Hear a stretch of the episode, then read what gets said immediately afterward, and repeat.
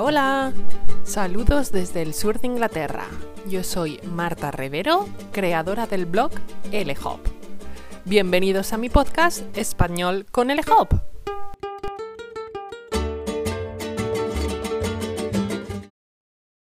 Bienvenidos al primer episodio del 2021 de Español con LHOP y al noveno de este podcast. Espero que pasaras unas buenas navidades, a pesar de que seguramente fueran un poco atípicas. Yo este año preferí no viajar a España y las pasé en Inglaterra. Afortunadamente tenía unas buenas reservas de turrón y jamón para sentirme casi casi como en casa pero las navidades parecen quedar muy lejos, así que hoy te voy a hablar de cómo ha empezado el 2021. Hablaremos de la nieve y de expresiones relacionadas con el tiempo y también de proyectos o propósitos para el año nuevo. ¿Preparado? Pues empezamos.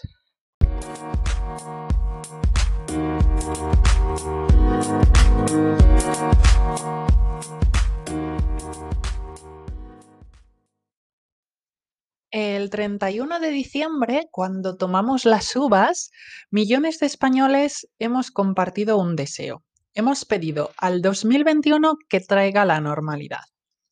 No sé si conoces la tradición de las uvas en España, pero es típico tomar 12 uvas de la suerte a las 12 de la noche.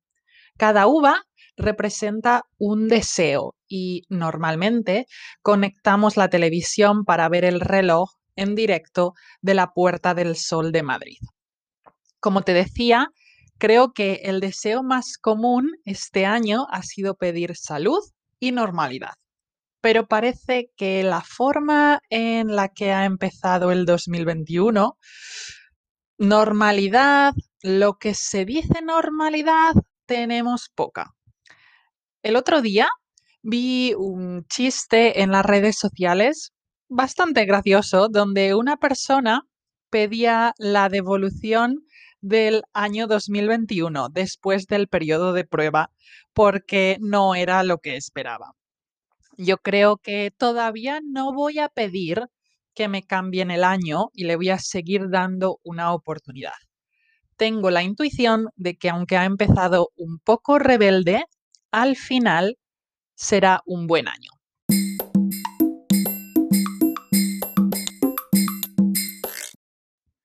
No sé si lo has escuchado, pero la tormenta Filomena ha llevado muchísima nieve a España y especialmente a Madrid, que ha estado afectada por la que ya llaman la nevada del siglo. No es para menos porque muchos árboles se han roto y las calles más de una semana después seguían cubiertas de nieve y después de hielo. ¿Imaginas ver a personas con esquís por el centro de Madrid? ¿O haciendo snowboard? ¿O incluso en un trineo con perros como si fueran Papá Noel? Pues no tienes que imaginarlo porque todo eso no es ciencia ficción. Ha pasado, te lo prometo. Además, Después de la gran nevada, las temperaturas han bajado muchísimo, con mínimos de menos 20 grados en algunos pueblos. Así que la nieve no solo no se ha deshecho, sino que en muchos lugares se ha convertido en peligrosas placas de hielo. Esto ha complicado mucho el transporte de coches y de personas. Lo más seguro es intentar caminar como un pingüino para no caerte. En pocos días ha habido nieve, heladas y, en definitiva, como decimos nosotros, ha hecho un frío que pela. La nieve es muy incómoda, pero también ha permitido ver imágenes insólitas, como el Palacio de Cristal de Madrid, con el lago del Retiro cubierto de nieve como una bonita postal. Sin embargo, dice el refrán que año de nieves, año de bienes. Así que, si esto es cierto, el 2021 promete traer cosas buenas. Este refrán tiene su origen en el mundo de la agricultura y el campo. Esperemos que sea cierto. ¿En tu país suele nevar en enero también?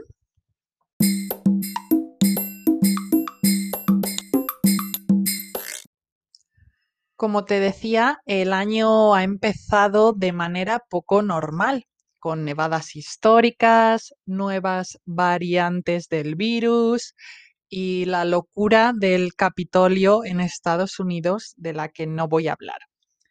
Con todas estas noticias, este año parece que la gente habla poco de la cuesta de enero. ¿Y tú sabes lo que es la cuesta de enero? Normalmente, en un año normal, solemos gastar bastante dinero en diciembre, entre regalos, comidas y reuniones de Navidad con amigos, familia, compañeros de trabajo. Después, en enero, parece que nos cuesta llegar a fin de mes y es una época en la que tenemos que reducir gastos. La vuelta al trabajo tras las vacaciones y las dificultades económicas hacen que para muchas personas enero parezca un mes que no va a terminar nunca. Así que hablamos de la cuesta de enero.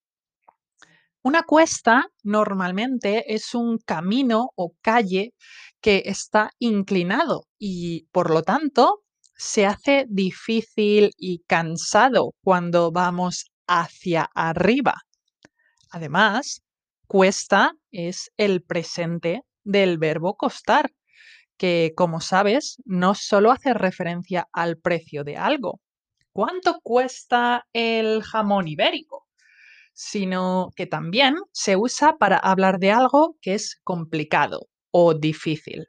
Por ejemplo, a mí cuando era pequeña me costaba entender las matemáticas. ¿Y a ti qué te costaba cuando eras más pequeño?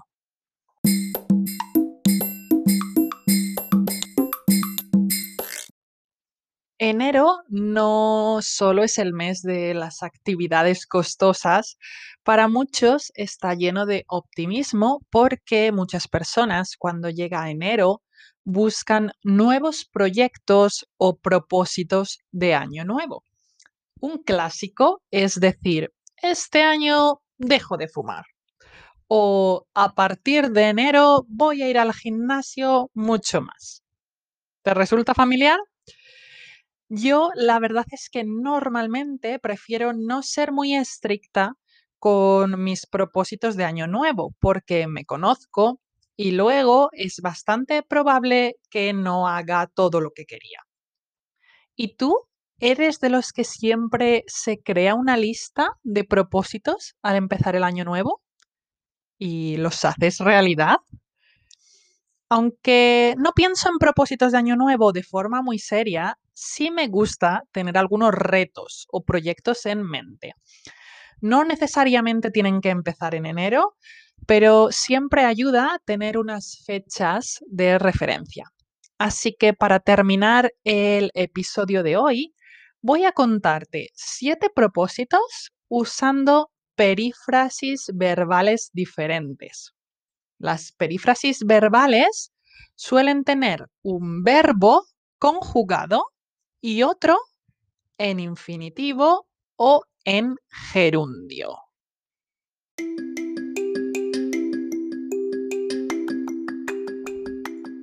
El primer propósito es que en el 2021 volveré a viajar. El segundo es que en este año también quiero empezar a administrar un grupo de Facebook para personas que planean ir a vivir a un país hispano para ayudarles con sus dudas. También quiero dejar de estresarme cuando tengo muchas cosas que hacer, aunque dudo que lo consiga. En el 2021 tengo la intención de seguir practicando uno de mis nuevos pasatiempos con el carbado o grabado en linóleo. También me gustaría terminar de rediseñar algunos aspectos de mi página web. Tengo que dedicar más tiempo a lo que de verdad importa. Y el séptimo, seguiré sin apuntarme a un gimnasio, pero practicaré más deporte al aire libre. Como ves, he usado las siguientes estructuras. Seguir más gerundio, volver a, más infinitivo, empezar a, más infinitivo, dejar de, más infinitivo, terminar de, más infinitivo, y seguir sin, más infinitivo, para expresar una acción que voy a continuar no haciendo. Te dije, seguiré sin apuntarme a un gimnasio, porque ahora no voy al gimnasio y no tengo intención de ir al gimnasio. Te voy a proponer ah, algunas frases con este tipo de estructuras en Instagram en las próximas semanas para que tú también las practiques. Y hasta aquí llega el programa de hoy, donde hemos hablado de cómo ha empezado el año me puedes contar qué tal ha empezado el tuyo en los comentarios y nos vemos en febrero con temas nuevos.